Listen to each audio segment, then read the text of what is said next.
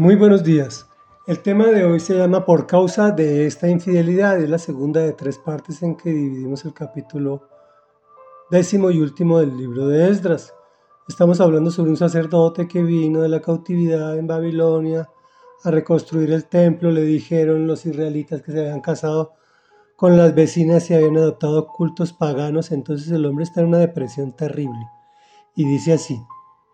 Posteriormente anunciaron en Judá y Jerusalén que todos los que habían regresado del cautiverio debían reunirse en Jerusalén y advirtieron que a todo el que no se presentara en el plazo de tres días, según la decisión de los jefes y dirigentes, se le quitarían sus propiedades y se les expulsaría de la asamblea de los repatriados.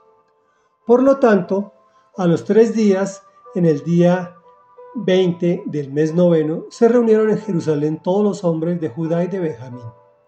Todo el pueblo se sentó en la plaza del templo de Dios, temblando por causa de ese asunto e intimidados por el aguacero que caía.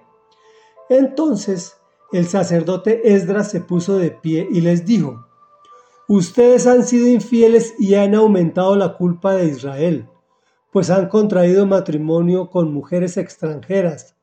Ahora pues, Confiesen su pecado al Señor, Dios de nuestros antepasados, y hagan lo que a Él le agrada. Sepárense de, los paganos y de las mujeres extranjeras. Toda la asamblea contestó en alta voz, haremos todo lo que nos has dicho. Pero no podemos quedarnos a la intemperie. Estamos en época de lluvias y esto no es asunto de uno o dos días, pues somos muchos los que hemos cometido este pecado. Proponemos que se queden solo los jefes del pueblo y que todos los que viven en nuestras ciudades y se han casado con mujeres extranjeras se presenten en fechas determinadas junto con los dirigentes y jueces de cada ciudad, hasta que se aparte de nosotros la terrible ira de nuestro Dios por causa de esta infidelidad. Comentario. Esta forma de evangelizar fue usada hasta, hace muy poco tiempo.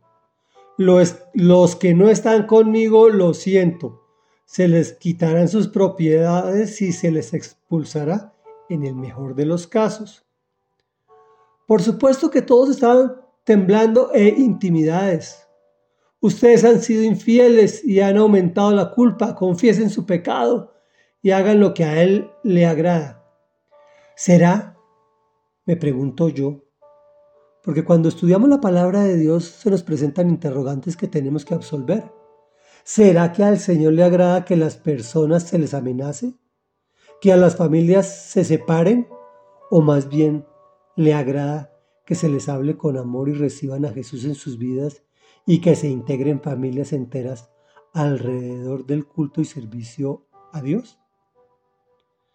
Mas me vas a refutar, pero la letra dice, o decía. Y yo te digo, en la genealogía del Señor Jesús hay extranjeras, hay adúlteras extranjeras e israelitas, hay prostitutas que se convirtieron todas ellas y fueron personas ejemplares.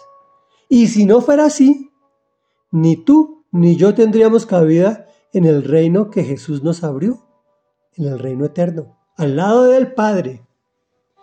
Era obvio que la ira de Dios se apartara del pueblo una vez corregida la anomalía y restituido el servicio como lo indicó Dios a través de Moisés y de David. Reflexión. Anteriormente se podía agradar a Dios siendo literales en el cumplimiento de la ley. Jesús nos enseñó que los mandamientos están vigentes, todos los diez mandamientos, pero se aplican bajo la tutela del amor. He visto familias que el papá se congrega en una iglesia, la mamá en otra y los hijos en otra. ¿Cuál tendrá la verdad? Me pregunto yo. A Dios no le agrada separar familias, sino aglutinarlas a su alrededor. ¿Quién debe ceder si todas estas congregaciones son de sana doctrina? Sencillo. El que esté más crecido espiritualmente es el que se baja al nivel de los pequeños. Dios bajó a nuestro nivel. Oremos, amado Rey, Dios y Padre de la Gloria, que te humillaste bajando al nivel de hombres para obedecer y hacer todo de acuerdo a la voluntad del Padre, inclusive a ofrecer su vida como cordero inmolado, humillado y dejado y asesinado en una cruz para pagar por nuestro pecado, puesto que la paga del pecado es muerte, y darnos vida y vida eterna.